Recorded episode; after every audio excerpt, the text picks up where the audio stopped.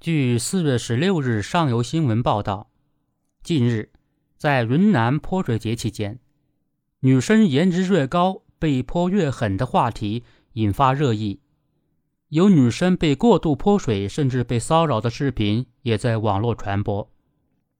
该视频显示，一穿着雨衣、拿着水枪的女子遭遇周围人集体泼水，中途还有男子上前撕扯女子的雨衣。泼水节是傣族一个非常隆重的传统节日，也是云南少数民族节日中影响面最大、参与人数最多的节日。近年来，其逐渐发展成为吸引国内外游客的重要旅游活动。在传统的泼水节活动中，亲朋好友和陌生人之间以相互泼水的方式表达祝福。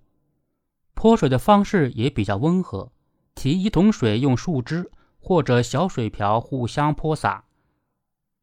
从这个角度说，在泼水节中向陌生人泼水，本质上是传递祝福和美好。当然，也需注意方式方法和对对方的身体状况及承受能力。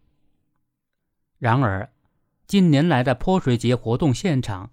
不时出现一些不和谐的画面，比如有的人向骑车路过的女生围攻式泼水，有的人直接抱起女性扔到水池中，有的人为了给执勤警察泼水，全然不顾不要破坏警用设备的劝告。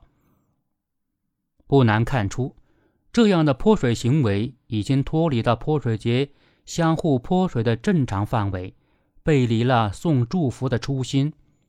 渐渐演变成了以泼水为名的一种情绪宣泄，这跟有些人以婚俗为名，趁机对伴娘伸咸猪手的情况类似，都是把民俗变成了一种恶俗。尽管在众多参与泼水节活动的人当中，不顾他人感受或公共秩序而肆意泼水的人是少数。但这种做法的影响不容小觑。不管什么习俗，文明都是基本前提，这也是基本常识。从法律角度说，泼水节撕扯女性雨衣的行为，有可能造成女性走光，也是对女性的一种不尊重和侵犯，有违公序良俗，也涉嫌违法。对骑着电动车路过的女生进行围攻泼水。则存在不小的安全隐患，如遮挡驾驶员视线，造成电动车打滑、电路短路等。如此情况下，相关泼水行为已然超出了祝福的范畴。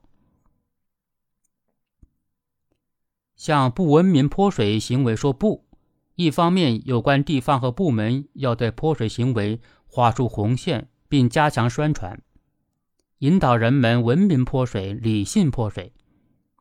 今年泼水节前夕，云南多地就发布倡议和通知，倡导文明泼水，严禁以泼水为名侮辱、调戏妇女，杜绝使用汽车装载水源，杜绝高压水枪、水气球、塑料袋盛水等粗鲁泼水行为和伤害性方式泼水。另一方面，法律。对耍流氓的泼水行为不能手软，执法部门要依法处理处罚，提高恶俗泼水行为的违法成本，并以案普法。据报道，日前云南当地已有数十名恶意泼水的人被依法拘留。类似做法应该成为各地泼水节的标配和监管常态。泼水节不能把文明甚至法治一起泼出去。这应该是一条底线。